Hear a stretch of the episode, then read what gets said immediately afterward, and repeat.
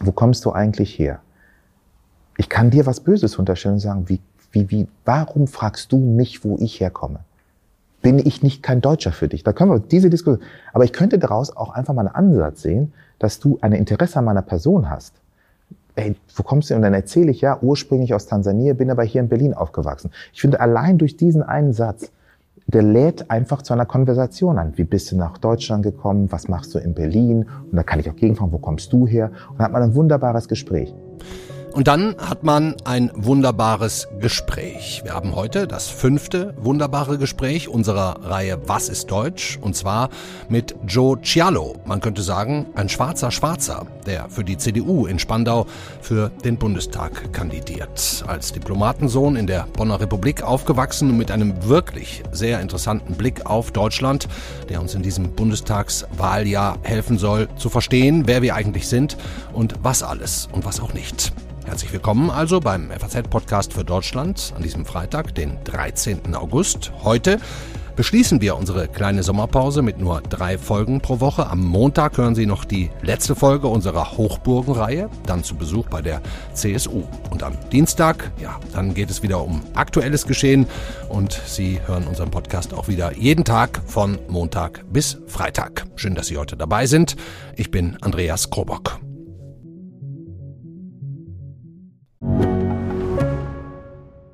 Ich bin Dr. Robin John, Allgemeinarzt in Schönebeck. Das ist 15 Kilometer von Magdeburg entfernt und trotzdem zu weit, um hier Nachwuchs zu finden. Immer mehr Praxen im Salzlandkreis bleiben unbesetzt und Patienten haben lange Wege und noch längere Wartezeiten. Das muss sich ändern. Die besondere Nähe der niedergelassenen Haus- und Fachärzte ist in Gefahr. Was die Gesundheitspolitik jetzt dringend ändern muss, erfahren Sie auf rettetdiepraxen.de. Teil 5, also heute in unserer Reihe Was ist Deutsch? Diesmal mit dem in Tansania geborenen, aber schon als Kind nach Deutschland gekommenen CDU-Politiker Joe Cialo. Er hat eine außerordentlich interessante Biografie und unseren Interviewer Simon Strauß nach etwa der Hälfte des Gesprächs zu der Frage gebracht, Herr Cialo, sind Sie wirklich CDU-Politiker? Simon, die Frage kam von Herzen, oder? Absolut. Ähm, das war ein Gespräch, das auch verschiedene Wendungen genommen hat. Äh, man äh, hört, wenn man ihm so, äh, wenn man ihn so sprechen hört, dann hört man sehr stark den liberalen, den ganz und gar der Zukunft zugewandten Geist heraus. Ähm, er ist ein cooler, ein lustiger, ein quirliger Hauptstadt Detter, äh, was man jetzt ja als Image nicht unbedingt mit der CDU verbindet. Hm. Aber es gibt eben in seiner Biografie sehr wohl eine ganz starken Begründung dieser CDU-Mitgliedschaft und das ist äh, seine Zeit an dem katholischen Ordensinternat in der Nähe von Bonn. Da war er nämlich und das hat ihn, äh, so habe ich in dem Gespräch erfahren, sehr geprägt und das C in der CDU ist für ihn eben das Entscheidende. Mhm. Ich habe es eingangs gesagt, wir hatten nun schon vier Folgen Was ist Deutsch? mit dem Sportarzt Hans-Wilhelm Müller-Wohlfahrt, der Köchin Sarah Wiener, dem Psychologen Ahmad Mansour und dem Schauspieler und Kanzlersohn Matthias Brandt. Simon, welches Puzzleteilchen in dem entstehenden Mosaik Was ist Deutsch hast du dir von Joe Cialo versprochen? Ein Gespräch über die Frage, was sind eigentlich die Probleme, vor denen dieses Land steht, aus der Sicht einer sagen wir mal, Generation, die aus dem Augenschein heraus meistens ähm, nicht mit dem, was ist Deutsch, verbunden wird. Er hat eine dunkle Hautfarbe, aber das ist eben, wie man so schön sagt, eine Augentäuschung sehr schnell, weil er eben eine ganz starke Prägung hat, die mit all dem, was Deutsch ist, vielleicht sogar am meisten zu tun hat ähm, äh, von den Gesprächspartnern, die wir bisher hatten. Eben die, das Aufwachsen in der Bonner Republik, sein Vater war Botschafter, dieses katholische Recherche diese große Verehrung ähm, fast schon für ähm, die politischen Persönlichkeiten dieses Landes. Also er hat erzählt, dass er ursprünglich ja auch mal die, bei den Grünen war, wegen der Bewunderung für Joschka Fischer. Aber er hat auch gesagt, dass er sich besonders deutsch gefühlt hat, als er Saumagen gegessen hat in einem Lokal von Helmut Kohl, dass er Angela Merkel sehr bewundert. Also man merkte aus jedem Satz von ihm eigentlich wirklich eine zutiefst deutsche ähm, Prägung und eine Auseinandersetzung auch mit diesem Land. Er, äh, er hat auch verschiedene verschiedene, sagen wir mal, äh, Sphären durchlaufen. Er hat eine Ausbildung zum Fräser gemacht, später dann äh, sich der Musik zugewandt. Heute ist er ein sehr Musik erfolgreicher Musikmanager. Und, und Kelly ähm, Family unter anderem habe ich gelesen. So ist es, genau. Also auch die großen, großen Stars der deutschen Pop- und auch Schlagerwelt. Also es ist rund um ein überraschendes Gespräch, was da zusammengekommen ist. Fand ich fand es bemerkenswert, ich habe es ja schon gehört, ähm, wie er als Schwarzer über Identitätspolitik gesprochen hat. Ich könnte mir vorstellen, dass das jetzt wiederum nicht allen gefallen wird. Absolut. Das fand ich auch deswegen relativ mutig von ihm, weil man natürlich erwartet, dass er ganz stark auch in diese identitätspolitische Kerbe haut. Also zu sagen, ähm, der Rassismus ist das zentrale Problem in Deutschland und die Frage der Minderheiten und wie man sie durch Quotierung oder wie auch immer ähm, schützt. Aber da hat er eine ganz klare andere Haltung und sagt, für ihn ist entscheidend die zehn Gebote. Ja, das ist die ethische Voraussetzung äh, sozusagen der Gesellschaft. Äh, und wenn man die beachtet, dann ähm, kann, und den Menschen eben ernst nimmt gegenüber durch eine ganz besondere Art der, ähm, ja, des freundlichen Umgangs, wie er sagte, dann würden sich eben viele dieser Kleingruppierungskämpfe, die wir im Moment in der Gesellschaft erleben, äh, aus seiner Sicht eben auch erübrigen. Mhm, mehr miteinander als gegeneinander. Ist auf jeden Fall hochinteressant und auch ein wichtiger, wie ich finde, Debattenbeitrag. Eine andere Frage, die ich mir gestellt habe, ist, hat er denn eigentlich gute Chancen da in Spandau jetzt Ende September bei der Bundestagswahl als Kandidat für diesen Wahlkreis gewählt zu werden? Hast du dir mal die Zahlen angeguckt? Er ist ein Quereinsteiger, er hat keine wirkliche politische Erfahrung, er hat kein großes Netzwerk. Ganz interessant ist, was er deswegen tut. Er macht nämlich selber eine recht erfolgreiche äh, Sendung, auch Podcast-Sendung, wo er sich alle möglichen CDU-Granten eingeladen hat, von Wolfgang Schäuble über Jens Spahn äh, und so weiter, um sich eben auch in der Partei erstmal so ein bisschen bekannt zu machen. Also ich hatte schon das Gefühl, dass er sich so ein Netzwerk jetzt gerade erst aufbaut.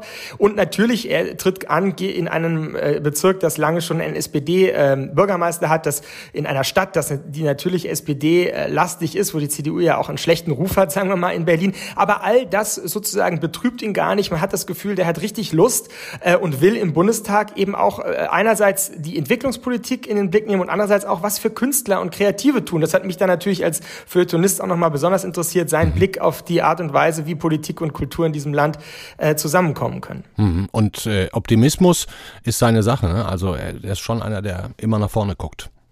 Absolut, der kam, der kam rein mit seiner Ray-Ban-Brille, hat erstmal Witze erzählt und auch den Witz übrigens als letzte Anekdote. Wir stellen am Ende ja immer so ganz kurze Fragen und da gibt es ja. diesen Lieblingswitz über Deutsche und der war bisher einfach der beste.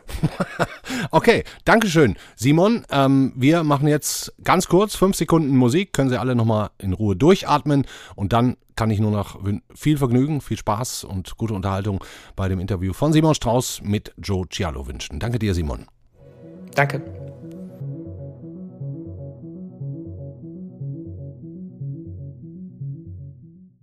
Herr Cialo, ich freue mich sehr, dass wir heute hier zusammenkommen, dass Sie teilnehmen bei unserem Gesprächsformat Was ist Deutsch? Ich darf Sie kurz vorstellen. Sie sind geboren 1970 als Sohn einer tansanischen Diplomatenfamilie in Bonn, äh, sind äh, auf einem katholischen Ordensinternat gewesen, haben dort Abitur gemacht und dann aber erstmal eine handwerkliche Ausbildung zum Fräser, CNC-Fräser gemacht. Müssen Sie gleich noch kurz erklären, was das genau ist. Dann Studium der Geschichte, Politik und wirtschaftlichen Staatswissenschaften in Erlangen und dann ab 2002 schon tätig gewesen für Universal Music. Dort haben sie 2018 dann ein eigenes Musiklabel gegründet, das der Förderung äh, von kreativen und wirtschaftlichen äh, Zusammenarbeiten mit verschiedenen afrikanischen Staaten dient. Und seit 2020 sind sie Executive Vice President bei Universal Music Central Europe and Africa und dort verantwortlich für die Vermarktung von Künstlern, vor allem der afrikanischen Kultur, des afrikanischen Kulturraums in Deutschland und Europa. Und 2016 dann Eintritt in die CDU. Genau. Äh, und Sie sind jetzt äh, Direktkandidat. Sie kandidieren für den Deutschen Bundestag im Wahlkreis Berlin-Spandau, Charlottenburg Nord. Genau. Ich freue mich sehr, dass Sie da sind und stelle die Frage, die wir all unseren Gästen als erstes stellen. Wo sind wir hier? Was bedeutet Ihnen dieser Raum, diese Gegend? Also wir sind hier im wunderschönen Spandau, äh, genauer gesagt hier auf der Zitadelle. Und ähm, dieser Ort bedeutet mir persönlich sehr viel. Zum einen haben wir, ist die Zitadelle über die Grenzen Spandaus bekannt als ein Ort, in der immer wieder Konzerte stattfinden. Also hier haben die größten Künstler schon performt, aber auch sehr viele kleine, coole Künstler. Das heißt, es ist ein, aus dem künstlerischen Aspekt heraus ein wirklich spannender Ort, wo immer wieder Neues präsentiert wird, Menschen zusammenkommen, Das ist ja also ein Ort der Begegnung. Und ähm, gerade in der Zeit der Pandemie hat man gemerkt, wenn Künstler nicht auftreten durften, ähm, wie still die Orte sind, wo sich Menschen sonst immer zusammenfinden und die so super lebendig sind. So auch hier. Ähm, ja, das ist auch äh, ein Ort ein Stück weit des Leidens. Das ist das eine. Zum anderen atmet dieser Ort auch Geschichte ein. Das war früher, waren, waren das hier Kasernen, wo Soldaten untergebracht waren. Hier waren französische Soldaten innerhalb der Geschichte, ähm, natürlich auch deutsche, preußische Soldaten. Und ähm, das Schöne ist halt einfach, wie sich dieser Ort entwickelt hat und heute wirklich als ein Wahrzeichen dieser Stadt äh, geworden ist. Oder es eigentlich auch schon seit mehreren Jahrzehnten schon ist. Aber von außen betrachtet ist die Zitadelle halt wirklich ein ganz markanter äh, und wiedererkennbarer Ort hier in Spandau. Sie haben jetzt schon die Musik angesprochen, die ein fundamentaler Bestandteil Ihres Lebens ist. Wann hat das angefangen? Also wir haben gerade gesagt, CNC-Fräser. War das schon die Zeit, wo Sie auch nebenbei Musik selber gemacht haben oder wie kamen Sie zur Musik? Also Musik darf man, oder in meinem Kontext jedenfalls nicht aus Karriereperspektive denken, sondern Musik war bei mir schon ähm, in Kindeszeiten schon in der Familie vorhanden. Wir haben zu Hause immer wieder Musik gehabt. Meine Mutter hat immer gesungen. Wir haben in der Kirche immer gesungen. Ähm, und so war das immer ein fester Bestandteil meines Lebens. Als ich im Internat war, habe ich das dann ein bisschen weitergeführt, indem ich Bass gelernt habe, Posaune gelernt habe, in Chören gesungen habe. Und ich hatte immer richtig Bock drauf, ähm, Musik zu hören auf der einen Seite, aber auf der anderen Seite auch Musik zu machen. Und ähm, erst später, als ich nach Nürnberg gezogen bin und nach meinem Abitur eine neue Lebensphase von mir begann, ähm, habe ich neben meiner Ausbildung als Zerspannungsmechaniker die Möglichkeit bekommen, in einer Band zu singen. Und äh, die Demoaufnahmen, die wir gemacht haben, waren so gut, dass Sony Music auf uns aufmerksam geworden ist und uns einen Plattenvertrag gegeben hat. Und das war sozusagen die Geburtsstunde der Professionalisierung meiner persönlichen Was war das für eine Band, genau? Das war eine Crossover-Band. Mhm. Also wir haben früher, oder ich habe früher Musik gemacht, die war eher Metal-orientiert. Mhm. Also ich da ist ja ein starker äh, Weg sozusagen zwischen dem Kirchenchor zur Metal, Metalband. Wie, wie ging hm, Für mich war das nie so ein starker weiter Weg, mhm. weil ich ähm, immer Freude an der Musik hatte. Und, mhm. die, und, und die Musik, die wir gemacht haben, die wir selber geschrieben haben, war ja immer ein Ausdruck dessen, was in mir sich abgespielt hat. Und Anfang 20, nachdem ich sozusagen mein Abi gemacht hatte, vom Internat rausgekommen bin, weggezogen bin in eine neue Stadt, wo ich in einer völlig neuen Umgebung war, äh, mich einer völlig neuen Lebenssituation auch ausgesetzt sah. Und natürlich spielten auch die damaligen Trends eine große Rolle. Ich erinnere nur an Nirvana, Pearl Jam und, und, und die ganzen Bands aus Seattle. Hat mich das als Musiker damals extrem beeinflusst. Ich fand das super. Und es gab auch keinerlei Möglichkeiten, äh, äh, äh, irgendwie in Richtung Pop zu gehen oder irgendwie kommerziell zu gehen. Das fand ich gruselig. Ich wollte eher etwas, ich wollte die Welt verändern mit meinen Botschaften, mit der musikalischen Haltung, äh, mit der Ansprache und daran habe ich geglaubt, bis wir dann gedroppt wurden von der Plattenfirma. Also gedroppt heißt, bis wir aus einem Vertrag entlassen wurden und ich zum ersten Mal ähm, ja, halt mitbekommen habe, wie die wirtschaftlichen Zusammenhänge auch mit der Untervertragnahme einer Band so ganz eng verknüpft sind. Mhm, mh. Vielleicht bleiben wir noch einen Moment bei Ihrem ähm, Lebensweg in der Jugend. Katholisches Ordensinternat. Genau. Wie erinnern Sie sich an diese Zeit? Ist das eine positive Erinnerung? Haben Sie da negative Erinnerungen? Naja, das katholisches Ordensinternat, wenn man das jetzt so als Schlagwort genau. in den Raum wirft, dann äh, kann das durchaus Gruselbilder hervorrufen. Bei mir hat es ganz anders angefangen. Wir haben, mein Vater war ja Botschafter in Bonn und ähm, Botschafter eines Landes Tansania, das wirklich ein armes Land in den 80er Jahren war. So wie viele andere Länder in Afrika auch. Und wir waren zu fünft und in diesem Regierungsviertel gab es einen Pfarrer, Pater Oerder, äh, von den Salesianern und Boscos. Das gehörte also diesem Orden aus Italien an. Und er hat meinem Vater die Möglichkeit eröffnet, dass mein Bruder und ich ein Internat besuchen können in Rüdesheim, damit wir eine stabile Ausbildung bekommen. Und mein Vater wurde kurz danach nach Schweden versetzt. Das heißt, meine Eltern sind nicht mehr hier geblieben. Und es hätte bedeutet, dass wir Schwedisch lernen müssen. Ähm, es ist ja anders organisiert als die deutschen Diplomaten, die überall ihre eigenen Schulen hatten. Wenn man ein tansanianischer Diplomat damals war, musste man gucken, welche Schule man dann besucht. Ich war zum Beispiel damals in Bonn auf einer amerikanischen Schule. Und ähm, so kam es, dass ich dann nach Rüdesheim gekommen bin mit meinem Bruder. Und ähm, für mich war das immer sehr personengebunden. Und äh, mein Vater hat wirklich einen großen Einfluss auf mich gehabt. Also der hat genau das, den Auftrag, den eigentlich die Priester haben, wenn sie Jugendliche erziehen und ihnen Werte vermitteln, hat er im Rückblick äh, aus meiner Sicht wirklich mehr als übererfüllt. Was also, sind das katholische Werte, wenn Sie das mal beschreiben würden? Naja, die fassen sich alle in den zehn Geboten zusammen. Mhm. Ja, wie regeln wir ähm, unseren Umgang miteinander und das am besten liebevoll? Mhm. Ähm, Respekt, ja, was ähm, ähm, eigentlich selbstverständlich sein sollte. Diese Werteorientierung auch. Ähm, was du nicht willst, was man dir tut, das füge keinem anderen zu. Und viele, viele Dinge, die im Grunde genommen ein ein, ein, ein, ein, ein Zusammenleben ähm, ermöglichen oder auch erleichtern, hat er mir mitgegeben. Auf der anderen Seite aber auch ähm, den Biss im Leben erfolgreich sein zu wollen und äh, sich eben nicht auf andere zu verlassen. Ich meine, mein Vater ist jemand, der im Zweiten Weltkrieg als Hitlerjunge ähm, äh, gedient hat und ähm, aus dem, mit dem Hintergrund ist es für mich natürlich noch krasser, dass er zu meinem Bruder mir gesagt hat, hey, ich möchte jetzt hier auch mal ein Zeichen setzen und einfach mal supporten. Und daraus ist keine nüchterne ähm, ähm, an sich kümmern geworden, sondern ein wirklich sehr herzliches äh, Verhältnis bis zu seinem Tod vor zwei Jahren mit 90 Jahren. Also wir waren immer noch bis zum Schluss miteinander ganz eng verbunden. Mhm, mh.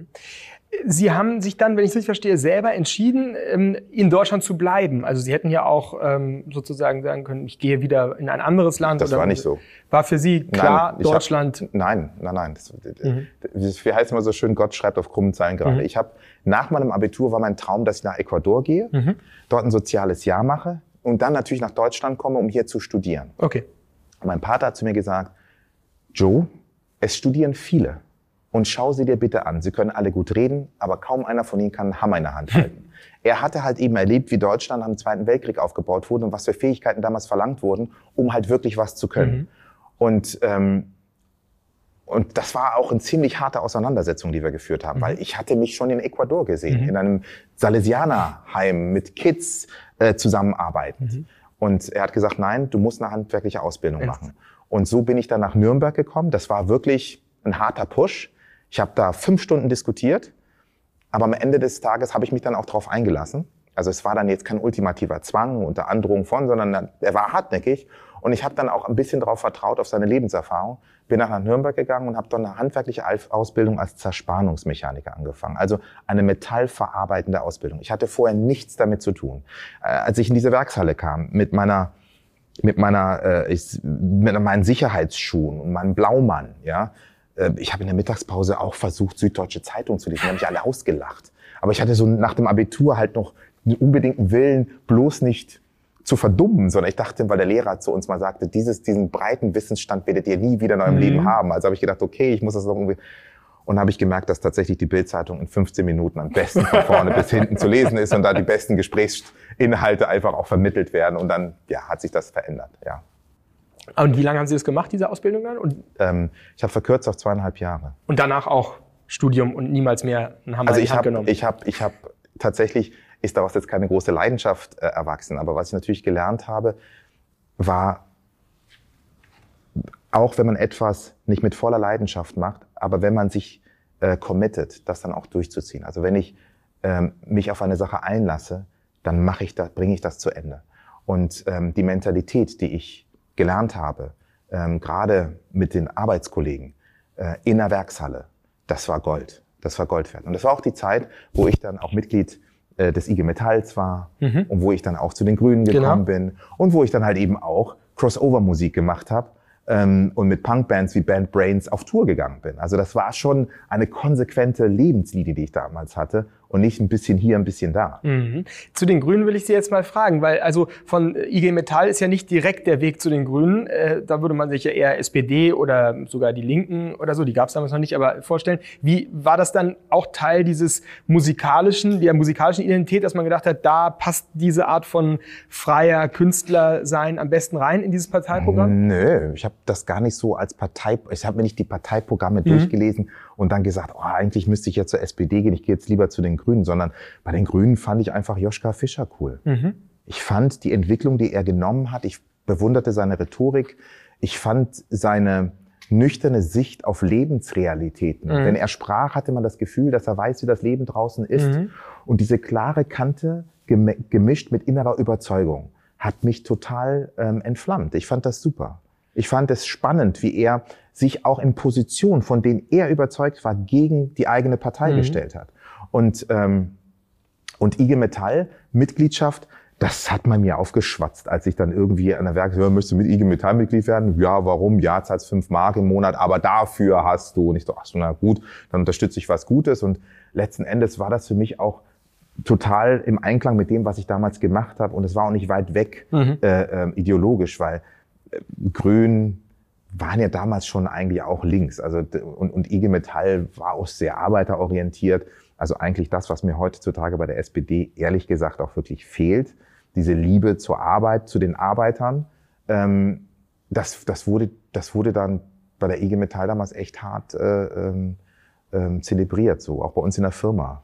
Wir sprechen jetzt ja gerade viel über den Mauerbau im Moment, aber auch natürlich Einheitsjahr und so weiter. Können Sie sich erinnern noch? Wie alt waren Sie da? 20. 20? Ja, Wie das war? Was für ein Gefühl hatten Sie, als die Mauer fiel?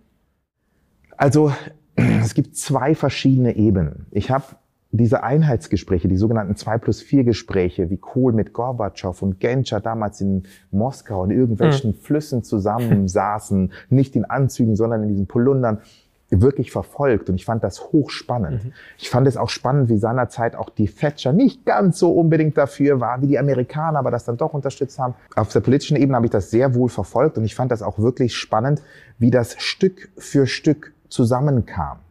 Das war, glaube ich, es war wirklich eine Meisterleistung. Man, mhm. kann es, man kann es nicht sagen. Also ich weiß auch noch von meinen, äh, in Bonn, wo ich äh, am Wochenende habe ich ja immer äh, mit meinem Bruder zusammen bei den Padres verbracht. Und viele von denen waren im Zweiten Weltkrieg, hatten den Zweiten Weltkrieg erlebt. Der Pater Diebold zum Beispiel war in Frankreich, Bruder Bernhard war im Russlandfeldzug dabei.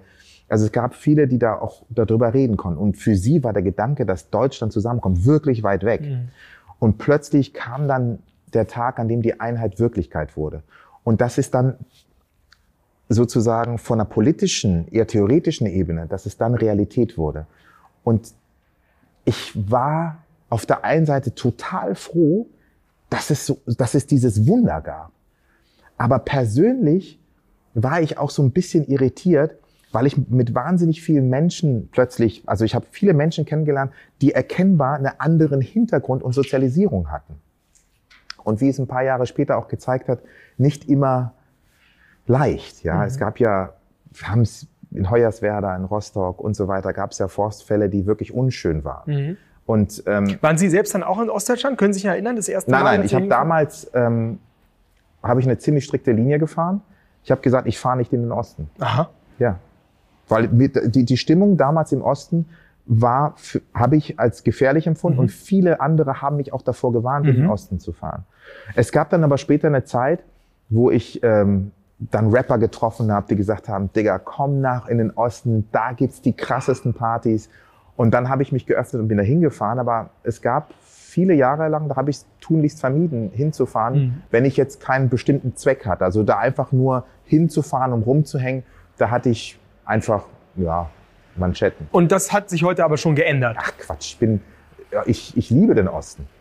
Das ist ja auch diese Entwicklung, die man mitnimmt. Es hat ja auch viel mit Unwissenheit zu tun. Es hat auch viel damit zu tun, wie Dinge auch medial dargestellt werden, weil für gute Geschichten haben wir leider viel zu wenig Platz in den Medien, ja. Vielleicht gab es auch in den 90er Jahren Menschen, die beispielsweise den Schwarzen geholfen haben in, beim Umzug, ja. Mhm. Das war leider keine Meldung wert. Aber wenn so ein Bild sich in Kopf, Köpfen zementiert, dann macht das was mit einem. Und so war das für mich dann halt so, dass ich mich wirklich gefreut habe und dann den Osten noch heftiger umarmt habe, weil ich da wirklich großartige Menschen kennengelernt habe. Meine Frau kommt aus dem Osten, aus Aha. dem Oderbruch. Also ich bin da auch regelmäßig dort. Ich habe ganz tolle Menschen aus dem Osten, die auch von ihrer Werteprägung her ähm, richtig, richtig klasse sind. Obwohl meistens nicht katholisch wahrscheinlich. Ja, aber die haben trotzdem eine krasse Werteprägung mhm. im Sozialismus mhm. erfahren. Und, und, und ich kann mit vielen wirklich auch mitgeben. Wie haben Sie Ihre Frau kennengelernt? Das wollen Sie jetzt ernsthaft wissen. Also hier in Berlin im Club. Okay. Voll am Start. Ich war im Club und dann haben wir uns kennengelernt und danach habe ich sie aus den Augen verloren. Und dann habe ich sie ähm, hier in der Friedrichstraße ähm, in der Bar wieder getroffen. Da war sie irgendwie mit einer Crew unterwegs und äh, ich auch. Und dann haben wir uns wieder gesehen und da war ich on fire und sie auch und dann sind wir zusammengekommen. Na gut. Dann kommen wir jetzt wieder zu den Ernsten und äh, Vielleicht Das etwas schwierigeren Themen. Thema. Ja, das ist ein ernstes Thema. es ist ein ernstes, geglücktes Thema. Die Frage der deutschen Einheit ist eine Frage, die immer noch offen ist. Ist sie geglückt oder nicht? Ähm, deswegen würde ich Sie noch mal fragen kurz. Ähm, jetzt, Sie kandidieren für die CDU. Ähm, immer wieder gibt es diese Frage, ja, ist dieses Land 30 Jahre nach hm, geeint oder nicht? Ähm, Ihre Partei ist die Einheitspartei und trotzdem wird immer wieder auch die Frage gestellt, ähm, wird in der Bundespolitik, äh, im Bundestag selber die Wunden, die diese Einheit trotzdem noch hinterlassen hat, nicht unterschätzt. Würden Sie das auch so sehen? Was, was gibt es da eigentlich für einen Auftrag an Politik heute noch, äh, mit dieser Einheit umzugehen? Solidaritätsbeitrag wird abgeschafft jetzt? Also ich finde, die Einheit ist und bleibt das große Wunder der letzten Jahrzehnte. Und für mich ist die Einheit geglückt. Punkt. Die Einheit ist geglückt. Im Zuge der Einheit gibt es natürlich immer Menschen, die sozusagen auf der, auf der Welle mitsurfen und anderen, die die Verlierer sind. Das Mhm. muss man einfach sagen. Und davon gibt es im Osten tatsächlich einige prekäre Bereiche und auch Situationen, ähm, die, die mit der Einheit ähm, im Grunde genommen auch wirtschaftlich nicht nach vorne gekommen sind. Aber wenn man sich das Gros der Menschen im Osten betrachtet, die sich, die im Grunde genommen, ich erlebe das auch bei meinen Schwiegereltern, nach der Wende hatten sie erstmal gar nichts. Und sie mussten sich überhaupt in dieses System Marktwirtschaft und Deutschland einfinden. Das war ja so ein traumatisches Erlebnis für viele Menschen im Osten.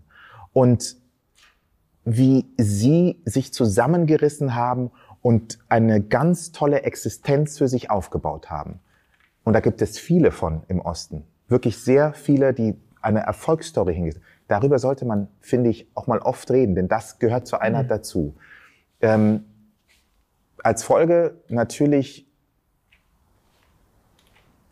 von Menschen, die es vielleicht nicht, die es nicht glücklich getroffen hat, das Schicksal nicht gut mit ihnen gemeint hat, ist, sind natürlich weitere Probleme entstanden. Ne? Und ähm, da ist natürlich auch immer die Schuldfrage, da ist natürlich auch ein Stück weit Sozialneid, da ist natürlich ein Stück weit Verbitterung, da ist sehr viel Schmerz mit dabei.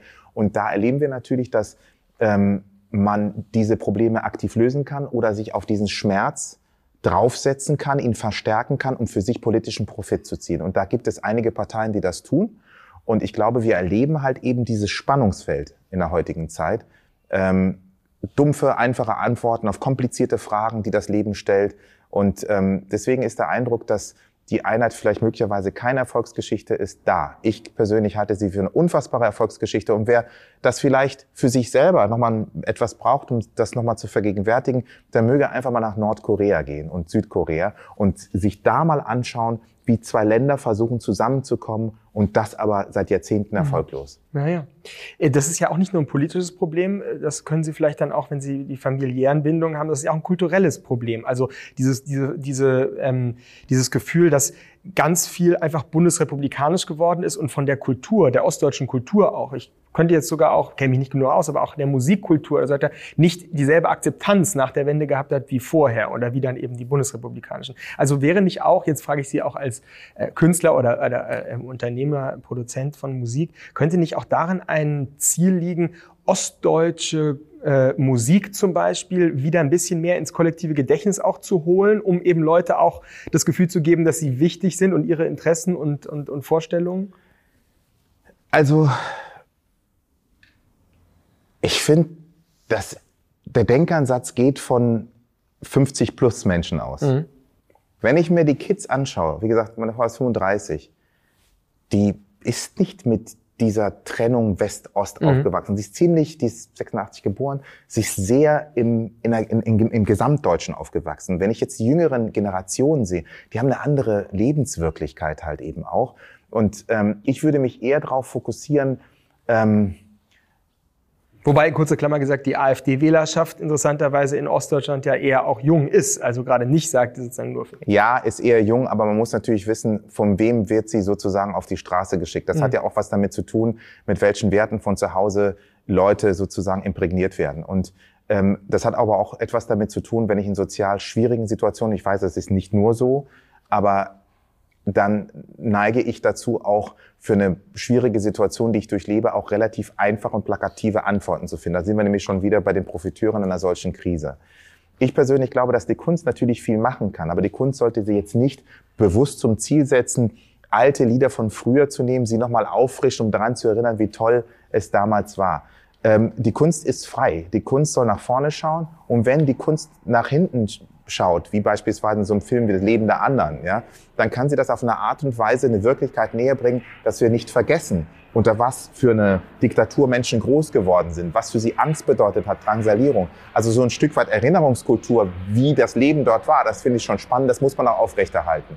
Ähm, Sie machen ja selber so eine Gesprächsreihe. Willkommen bei Giugiano. Und ja. äh, wenn ich das richtig gesehen habe, in dem Studio hängt ähm, hinter Ihnen dann in einem Rahmen ein Bild von Konrad Adenauer. Ja. Äh, was bedeutet Ihnen, jetzt kommen wir zu Ihrer aktuellen Tätigkeit als äh, CDU-Direktmandat, ähm, Hoffnungsträger, was bedeutet Ihnen noch die Tradition von Konrad Adenauer was heute in dieser Partei? Naja, also Konrad Adenauer ist nicht nur, dass er der erste Parteivorsitzende und der erste Bundeskanzler Deutschlands war, sondern ich finde, mit was für einer inneren Kraft und Stärke er Deutschland wieder in die Weltgemeinschaft geführt hat. Ähm, zu einer Zeit, als alle es nun wirklich nicht besonders gut mit Deutschland meinten.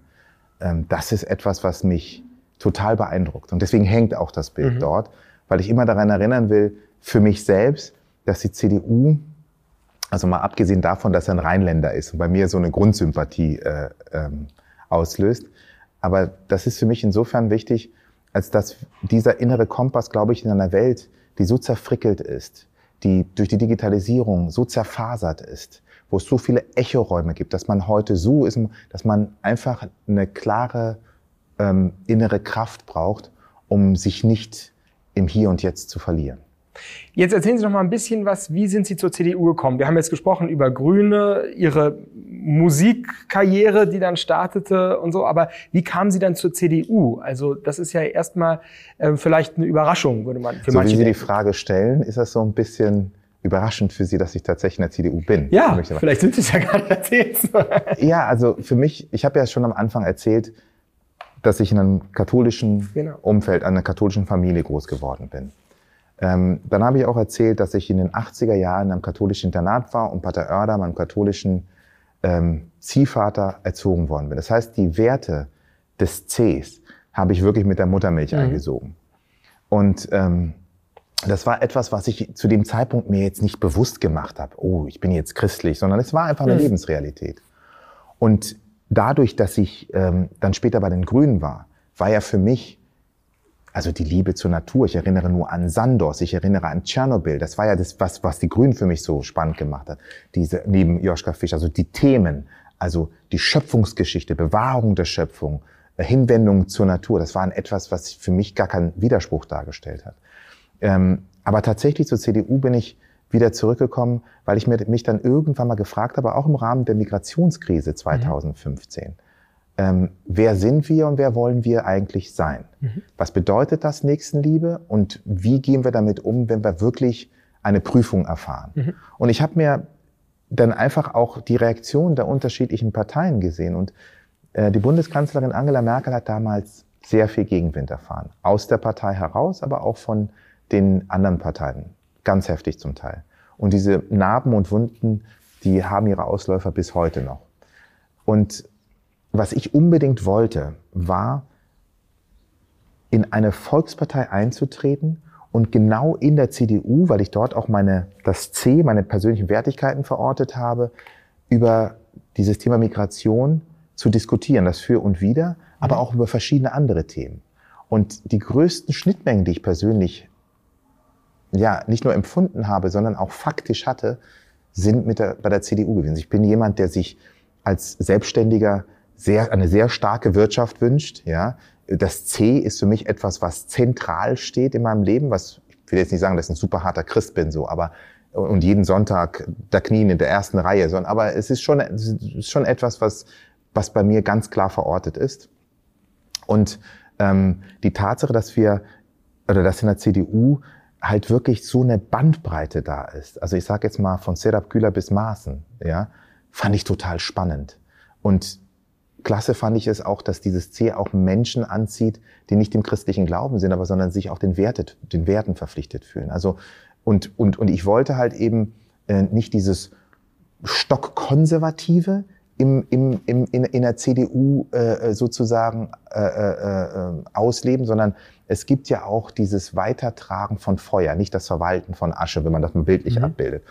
Und es gibt ja viele Themen, ähm, die man aus meiner Sicht total konservativ ausrichten kann. Da gibt es auch Vertreter in der CDU und andere, ähm, die, die, die modern ausgerichtet werden. Ein Beispiel dafür ist die Familienpolitik. Ja? Wir hatten ja auch die heftige Diskussion zur Ehe zum Beispiel. Und ich bin ganz klar ein Anhänger der modernen Familie. Also, dass schwule Paare natürlich auch heiraten können und Kinder adoptieren sollen. Ähm, und da gibt es natürlich unterschiedliche Strömungen. Diese heftige Diskussion, die wir in der CDU damit, dadurch, also miteinander ausfechten, finde ich großartig. Wo sind Sie konservativ? So wie Sie es beschrieben haben, klingt das alles sehr auf dem liberalen Spektrum sozusagen angesiedelt. Aber würden Sie auch sagen, es gibt irgendwas in Ihnen, das Sie richtig mit dem Wort konservativ beschreiben würden oder eher gar nicht? Wissen Sie, jeder nimmt für sich in Anspruch, konservativ und nicht konservativ zu sein, weil er total locker ist. Also so, ich treffe ja viele Menschen, die sagen, ja, ich bin, für mich zum Beispiel, was bedeutet konservativ? Für mich bedeutet konservativ ähm, heutzutage schon das C, daran zu glauben, an dem eigenen Glauben. Für mich ähm, bedeutet konservativ, dass wir ähm, gewisse Werte, die wir einfach haben, nicht verspielen, sondern bewahren. Ähm, aber ich bin in meiner Grundausrichtung doch eigentlich auch sehr liberal, sehr offen. Ich wohne hier in Berlin. Ähm, ich liebe diese Stadt. Ich liebe diese Offenheit dieser Stadt. Ich liebe die Möglichkeiten, die es gibt in der Kultur- und Kreativwirtschaft. Insofern ist es natürlich immer eine Frage, wer guckt auf mich aus welchem Blickwinkel. Ja? Ich finde, konservativ hat auch was mit Verantwortung dem anderen gegenüber zu tun. Ich, ich habe Sie ja ähm, gesehen bei einer ZDF-Serie, die die jetzt da im Moment machen, Streitthemen pro und contra. Da ging es um die Frage Quotierung von Menschen Migrant, mit, aus migrantischen Milieus. Und Ach, da waren 13 Sie, Fragen war das. Beim 13 ZDF. Fragen, genau. genau. Und da waren Sie ähm, ein sehr entschiedener Gegner, wenn ich das richtig äh, mitbekommen habe und fand das sehr eindrucksvoll. Da würde ich jetzt mal sagen, hätten identitätspolitisch ausgerichtete, äh, woke Jugendliche Sie sehr wohl als konservativ vielleicht bezeichnet. Was stört Sie an den identitätspolitischen Debatten in diesem Land im Moment? Ich glaube, dass die erlittene Ungerechtigkeit uns immer dazu bringen muss, miteinander um gute Kompromisse zu ringen. Wenn sie aber dazu führt, dass wir einen Diktatfrieden, um das Wort mal zu verwenden, aufsetzen, indem wir Menschen zwingen, etwas anzunehmen, dann ist das für mich problematisch. Und zwar deswegen problematisch, weil ich glaube, dass durch bestimmte Vorgaben wieder neue Ungerechtigkeiten passieren. Und ich weiß auch nicht, wo sich das einhegen lässt, wenn ich einer bestimmten Gruppe, sagen wir mal den ähm, ähm, Black People of Color, ja, also bei den Begrifflichkeiten muss man heutzutage auch schon sehr on point sein. Aber wenn ich jetzt zum Beispiel sage, okay, ich möchte in Zukunft das für die Schwarzen, das und das und das und das gelten soll. Und das darf man auch nicht mehr. Und wenn du das machst, wirst du gecancelt. Und dann, und dann hast du das Gleiche auch für die LGTBs. Dann weiß ich nicht, wo das aufhören soll, weil diese Gesellschaft besteht aus Partikularinteressen. Und ich glaube, dass der soziale Friede dadurch extrem ins Wanken gerät, wenn auch, und das ist ja halt eben das Problem, ja, ähm, all diese Erfahrungen aus wirklich aus dem gefühlten Schmerz heraus passieren. Ich habe ja selber auch Rassismuserfahrungen erlebt. Ich wüsste nicht, wer das sonst nicht erlebt hätte hier in Deutschland. Ähm, oder auch Ausgrenzungserfahrungen, wenn man schul ist. Das ist, glaube ich, etwas, was jeder Schüler hat bestimmt irgendeine Geschichte, wo er wirklich krasse Negativerlebnisse ähm, erzählen kann. Aber wollen wir eine Gesellschaft sein, dann glaube ich, müssen wir lernen, miteinander diese Probleme zu lösen, indem wir wirklich zueinander den Weg suchen. Und ich dir nicht sage, was, also beispielsweise, wenn du mich jetzt fragen würdest, wo kommst du eigentlich her? Ich kann dir was Böses unterstellen und sagen, wie, wie, wie, warum fragst du mich, wo ich herkomme? Bin ich nicht kein Deutscher für dich? Da können wir diese Diskussion. Aber ich könnte daraus auch einfach mal einen Ansatz sehen, dass du ein Interesse an meiner Person hast. Ey, wo kommst du? Und dann erzähle ich ja ursprünglich aus Tansania, bin aber hier in Berlin aufgewachsen. Ich finde, allein durch diesen einen Satz der lädt einfach zu einer Konversation an. Wie bist du nach Deutschland gekommen? Was machst du in Berlin? Und da kann ich auch gegenfragen, wo kommst du her? Und dann hat man ein wunderbares Gespräch.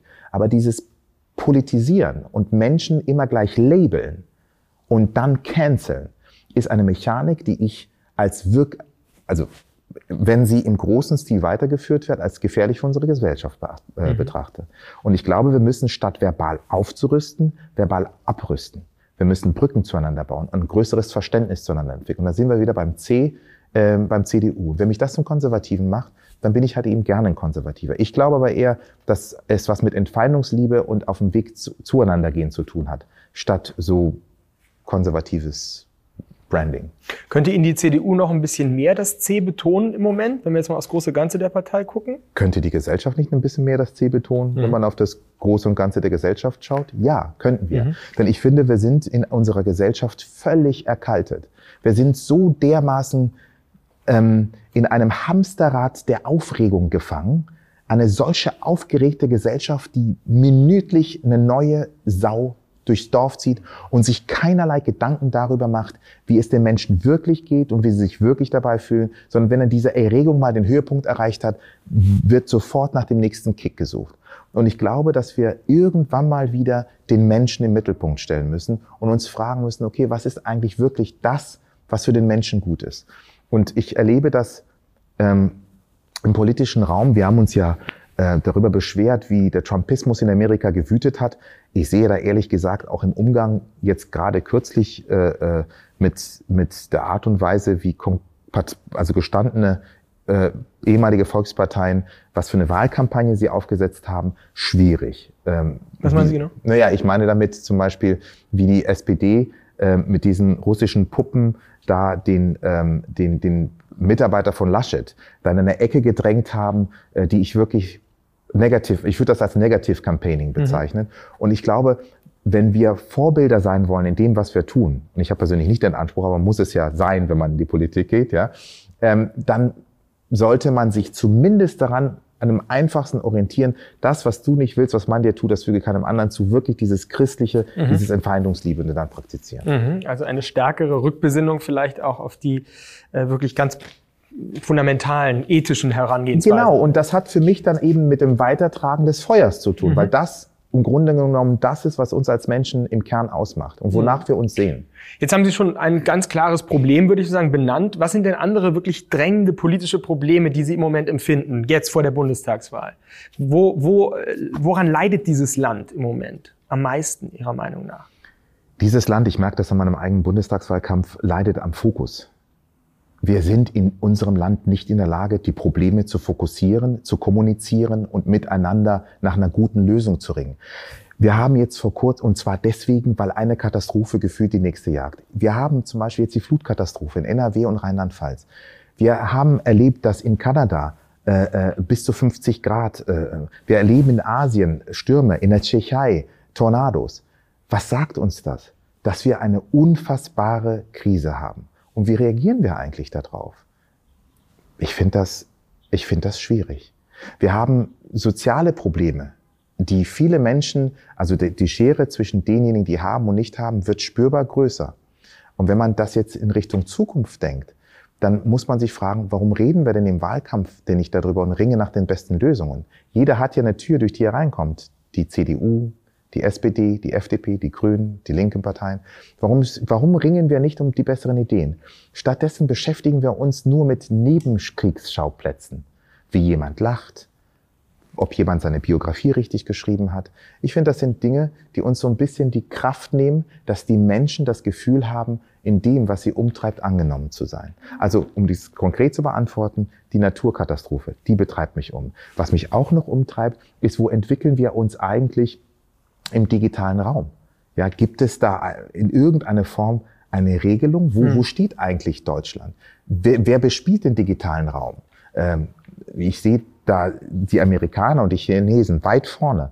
Wie schaut's eigentlich mit uns aus, wenn wir an den Datenschutz denken? Sind wir wirklich so modern aufgestellt, wie wir uns das vorstellen? Was haben wir denn eigentlich aus der Krise gelernt, wenn ich an die Bildung denke? Ähm, wir reden zwar immer, ja, es müsste so sein wie Helsinki, es wäre so schön, wenn wir so, aber wie weit sind wir denn tatsächlich? Und was für Anstrengungen unternehmen wir denn, dass es so kommt? Ich schaue mir die ganze Verwaltung an in diesem Land. wie schnell oder viel besser, wie langsam sind wir denn eigentlich, wenn jemand ein Kennzeichen beantragen möchte und sein Auto anmelden will? Ganz einfache Dinge. Und wenn wir unser Land nicht schnell genug auf den Stand bringen, dass wir die einfachsten Dinge bewältigen, werden die Länder, die jetzt ins digitale Zeitalter reinkommen, vielleicht auch, weil autokratisch regiert und nicht in einem Demokratieprozess hängend, viel schneller vorbeiziehen. Und das sieht man ja an Ländern wie China. Das macht mir die Sorgen, dass in, dass wir so ein Bewusstsein entwickeln für die Probleme unserer Zeit und auch bereit sind, da reinzugehen.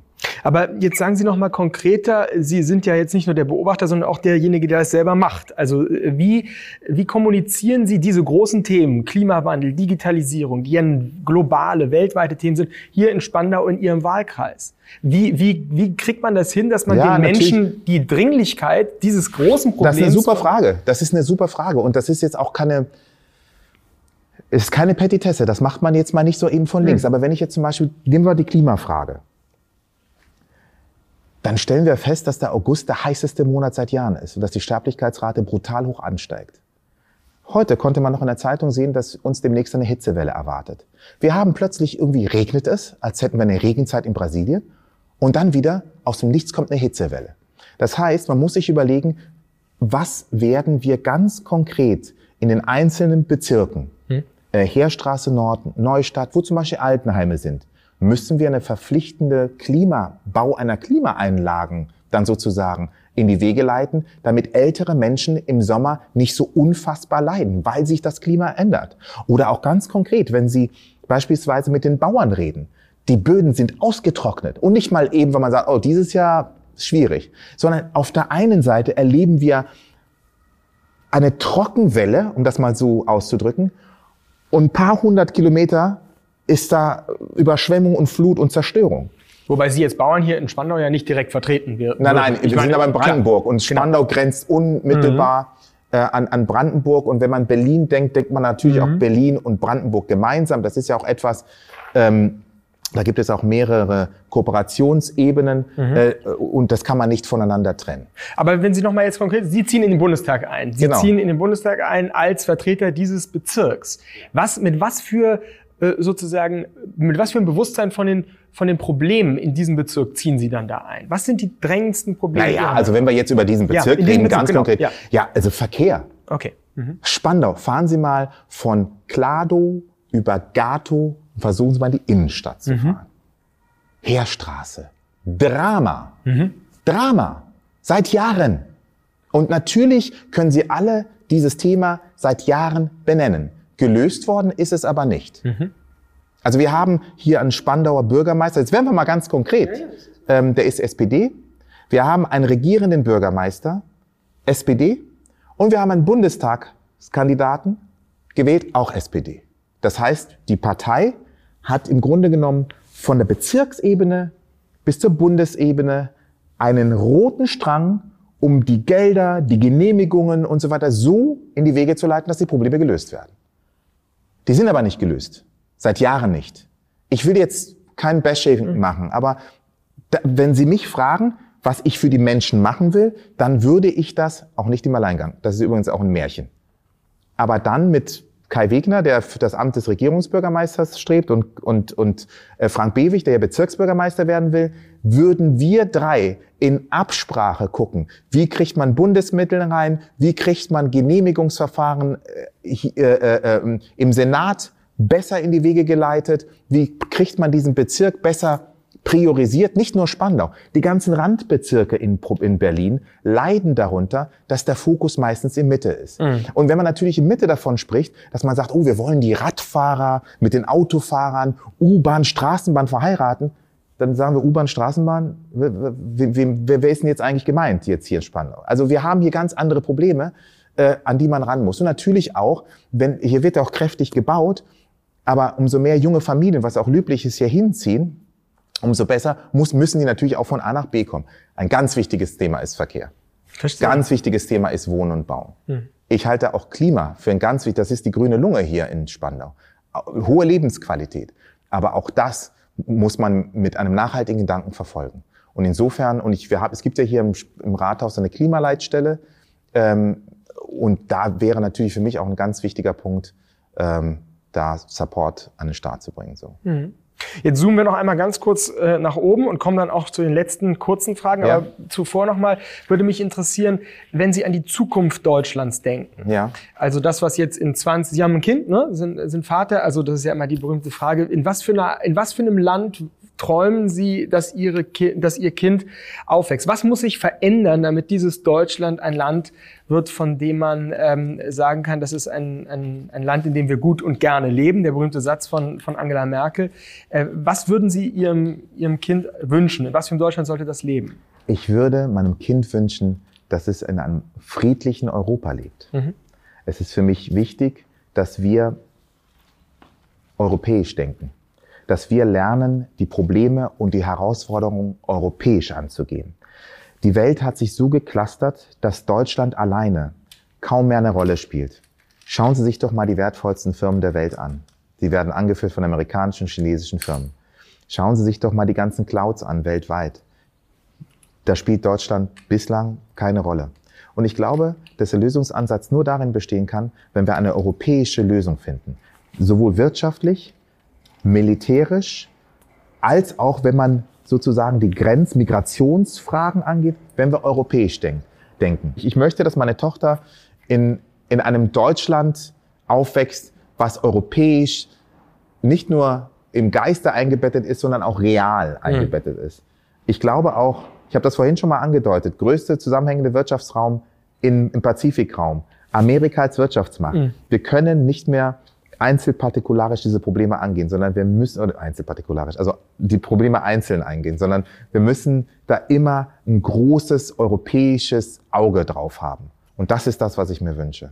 Werden Sie denn, wenn Sie in den Bundestag äh, kommen, auch ein bisschen so Künstler und Musiker und äh, diese ganze Kreativwirtschaft repräsentieren? Werden Sie, sobald Sie in den Bundestag ja. kommen.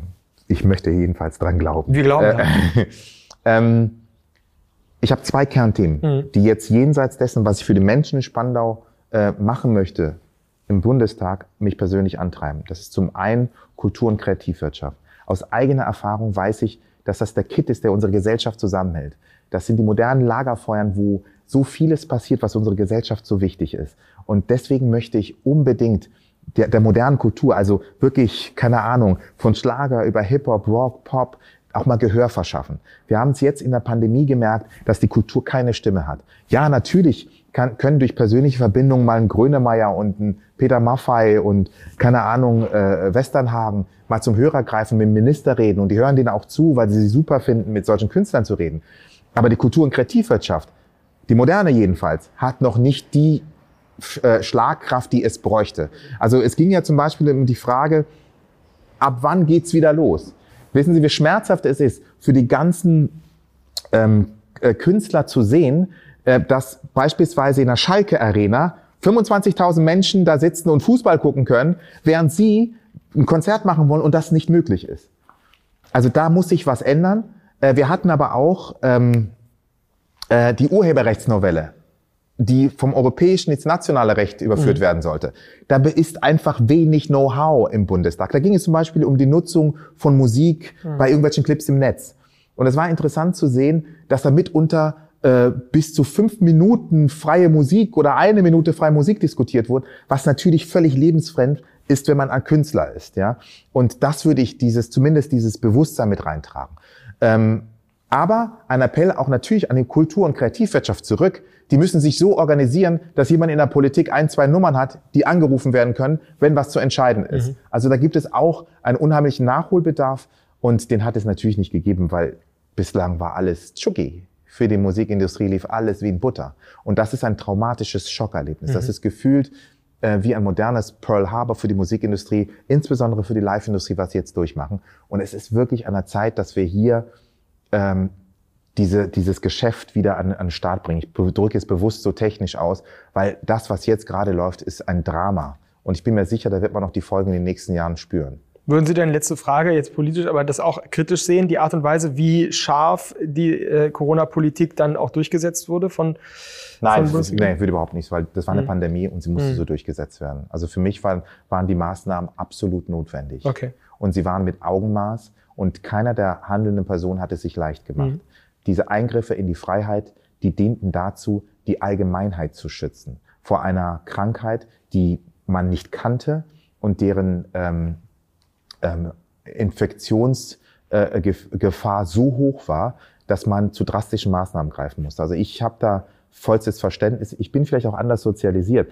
In Afrika zum Beispiel, äh, ähm, wo meine Mutter noch lebt und meine drei Brüder, die wünschten sich Impfungen. Da sterben die Menschen gerade richtig weg in Tansania. Mhm. Also da ist wirklich, das ist wirklich dramatisch, was dort passiert. Mhm. mhm. Und ich habe ja auch eine Firma in Südafrika und ich spreche die ganze Zeit mit ihnen und die können es nicht erwarten, sich impfen zu lassen. Und für sie ist die Diskussion, die hier geführt wird, völlig weltfremd. Verstehen sie nicht. Ich will das eine nicht über dem anderen stellen. Jeder Mensch muss für sich entscheiden, was er möchte. Und das ist auch für mich völlig in Ordnung. Ich will vielleicht nochmal die Relation einfach so ein bisschen verdeutlichen. So, das Kunst- und Kreativwirtschaft war übrigens die erste. Mhm. Das zweite ist für mich Entwicklungspolitik. Mhm. Insbesondere mit Blick auf Afrika. Da haben wir einen Altersdurchschnitt zwischen 21 und 25 Jahren. Wir haben eine Generation, die im Grunde genommen ähm, gewisse Entwicklungsstufen überspringen. Man nennt das Leapfrogging. Und ich bin unbedingt dafür, das neue Selbstbewusstsein, was in Afrika entsteht und viele Menschen dort wissen ganz genau, was im Rest der Welt passiert. Die sind so digital vernetzt, diese Möglichkeiten auch zu nutzen, um einen Mittelstand auf die Beine zu bringen. Weil ich merke es ja selber als Unternehmer, es ist möglich, in Afrika Business zu machen. Man kann jeden Morgen Zoom-Calls machen, man kann sich miteinander abstimmen und auch eine Arbeitsmentalität implementieren und, ähm, und erfolgreich dabei sein. Und das, glaube ich, muss für die Zukunft, für Deutschland, für Europa ein absolutes Must sein. Bis 2050 wird sich die Bevölkerungszahl in Afrika verdoppelt haben. Wir reden also von einem gigantischen Markt, der leider bis jetzt vornehmlich von den äh, Chinesen, Amerikaner haben es auch begriffen, ähm, der arabische Raum ist sehr aktiv, aber hier in Deutschland hält man noch den Schlaf der Gerechten. Und das wäre natürlich auch etwas,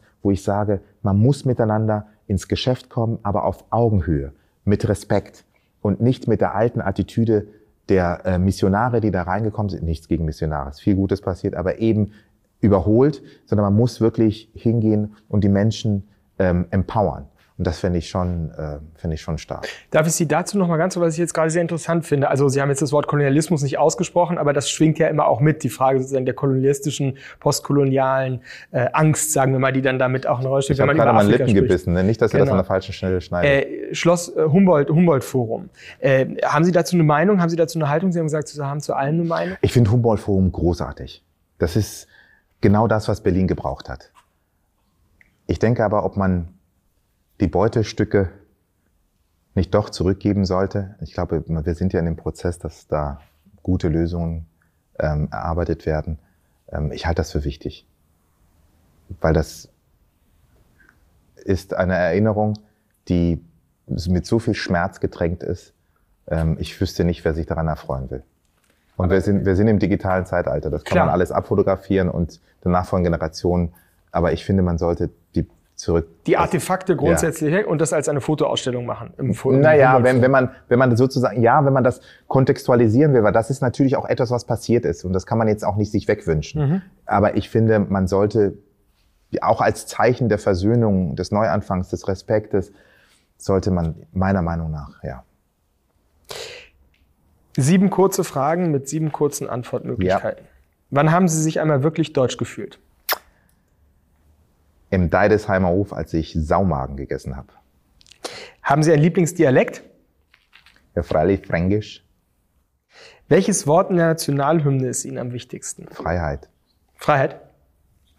Wo ist Deutschland am schönsten? Berlin. Was ist die beste deutsche Erfindung? BioNTech. Welches deutsche Essen verachten und welches lieben Sie? Ich verachte Sülze, ich liebe Lapskaus. Welche zwei Persönlichkeiten der deutschen Geschichte würden Sie in einem Gespräch gerne einmal miteinander debattieren lassen? Martin Luther und Kardinal Wölki. und Ihr Lieblingswitz über Deutsche oder Deutschland? Two Martinis, please. Dry? Nein, zwei. Vielen Dank. Sehr, Sehr gerne.